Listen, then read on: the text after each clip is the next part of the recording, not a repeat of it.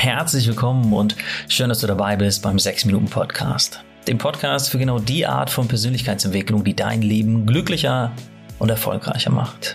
Das Ganze immer faktenbasiert, wissenschaftlich fundiert und wirklich auch im Alltag umsetzbar. Ich bin Dominik, genauer gesagt Dominik Spenst. Ich bin der Autor der 6 Minuten Journals und freue mich auf die nächsten 6 Minuten mit dir.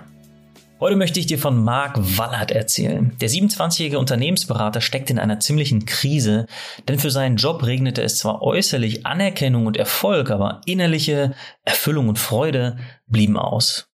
Und um mal so richtig abzuschalten, reiste er deshalb nach Malaysia in den Urlaub. Was als erholsame Auszeit im Tropenparadies begann, wurde zu einem 140 Tage dauernden Höllenritt im Dschungel. Denn beim Abendessen wurde er zusammen mit anderen Urlaubern von einer islamistischen Rebellengruppe entführt. Die Rebellen forderten Lösegeld für die Geiseln und sollte nicht gezahlt werden, sollten die Geiseln als menschliche Schutzschilde gegen Militärangriffe erhalten. Und so durchlebte Wallert die größte psychische und physische Ausnahmesituation seines Lebens. Gefangen in Wellblechhütten ohne Wasser, ohne Strom und umgeben von bis zu 500 bewaffneten und total unberechenbaren Guerillakämpfern. Er musste sich sogar ernsthaft damit auseinandersetzen, am anderen Ende der Welt von Fremden enthauptet zu werden.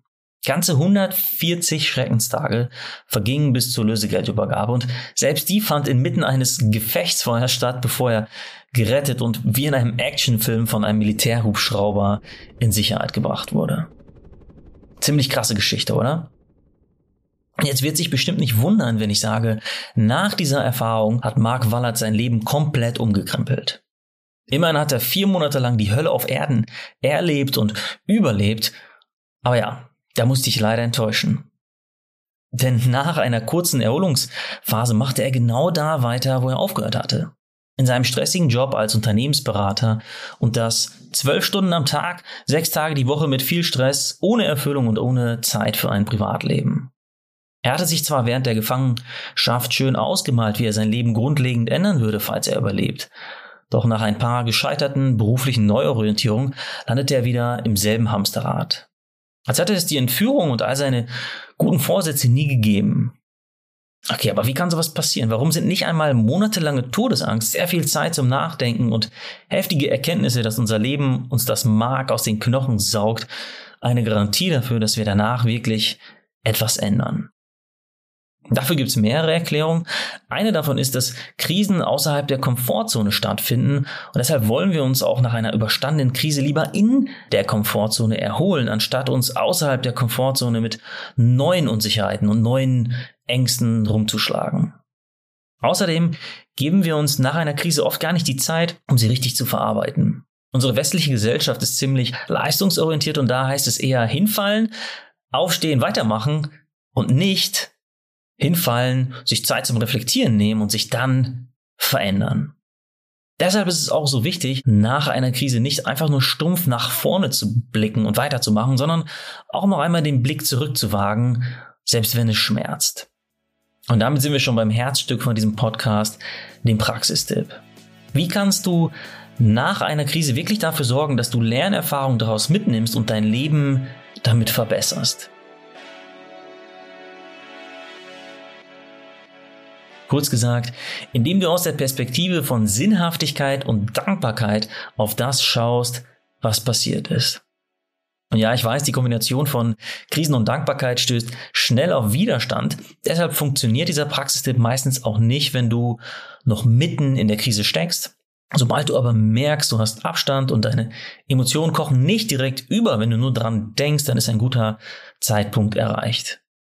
Wenn du dann die Dankbarkeitsbrille aufsetzt, und das ist das Schöne, dann bekommst du statt schlechter Gefühle noch einmal eine ganz neue, wohlwollende Perspektive. Die Wissenschaft hat bereits in verschiedenen Studien herausgefunden, dass Dankbarkeit hilft, den Blick zu weiten und das große Ganze zu sehen. Und auch, dass Dankbarkeit hilft, angesichts von Widrigkeiten widerstandsfähiger zu werden. Und deshalb hilft eine positiv ausgerichtete Rückschau auch so gut, um aus Krisen die richtigen und keine pessimistisch verzerrten Lehren zu ziehen. Passend dazu hat der Coach Tony Robbins auch mal gesagt, du kannst nicht gleichzeitig dankbar und wütend oder besorgt sein. Dankbarkeit überwältigt quasi jede negative Emotion. Und um das zu üben, gibt es konkrete Fragen aus der positiven Psychologie, die dir helfen, den Blick auf das zu richten, was die Krise vielleicht trotz allem für dich bereitgehalten hat. Okay, dazu habe ich vier konkrete Fragen aus der positiven Psychologie. Die vier Fragen findest du auch in den Show Notes und kannst sie vielleicht später nochmal in Ruhe für dich beantworten. Frage eins: Stell dir vor, das Ganze wäre nicht passiert. Welche Erfahrung würde dir heute fehlen? Frage 2. Wie hat die Erfahrung deine Persönlichkeit bereichert und könntest du damit auch anderen ein Vorbild sein oder ihnen helfen? Frage 3. Wofür an dieser schwierigen Erfahrung kannst du trotzdem dankbar sein? Und die letzte Frage. Wozu hat dich diese Erfahrung befähigt? Was kannst du jetzt besser oder anders als vorher? Und du merkst vielleicht, es geht nicht ums Schönreden, sondern darum, aus einem neuen Blickwinkel eine Energie zu schöpfen, die dir Rückenwind gibt. Und ja, natürlich ist es schwer für einen schweren Verlust oder eine monatelange Geiselnahme oder für den schlimmsten Liebeskummer deines Lebens, an dem du innerlich gefühlt dreimal zerbrochen bist, dankbar zu sein. Aber vielleicht gibt es die Energie, dass du ziemlich krasse Erlebnisse oder Tiefphasen durchstehen kannst. Vielleicht weißt du jetzt, welche Kräfte in dir schlummern und wie stark du über dich hinauswachsen kannst. Und dafür kannst du definitiv dankbar sein, denn das kann dir keiner nehmen. Das ist wie ein Selbstbewusstseins-Backup, das dir beim nächsten Mal, wenn du deine Komfortzone verlässt, ganz andere Entscheidungsfreiheiten ermöglicht. Und genau das ist der ganze Punkt an dieser Übung. Also, um es nochmal kurz zu machen. Es ist menschlich, wenn du nach einer Krise nicht sofort eine 180-Grad-Wendung hinlegst. Diese Wendungen sind vielleicht sogar eher die Ausnahme als die Regel. Also, stress dich nicht. Nach einer Krise brauchst du vor allem erstmal eins und das ist Zeit. Lass das heilen, was verletzt ist. Körperliche Wunden heilen ja auch nicht an einem Tag. Und sobald du dann das Gefühl hast, es ist einigermaßen überstanden, konzentriere dich voll und ganz auf die Erkenntnisse, die dich stärken. Denn genau das ist der Rückenwind, der dich zukünftig nach vorne trägt. Ja, das war der 6 Minuten Podcast für heute. Da dieser Podcast dank dir nicht in einer Krise steckt, möchte ich mich heute mal von Herzen für die lieben Rückmeldungen bedanken. Schreib mir gerne, egal ob in einer Bewertung über deine Podcast-App oder über meinen Instagram-Kanal, Themenwünsche für weitere Folgen. Ich berücksichtige wirklich jeden einzelnen Themenwunsch, auch wenn es natürlich nicht immer gleich nach einer Woche ist.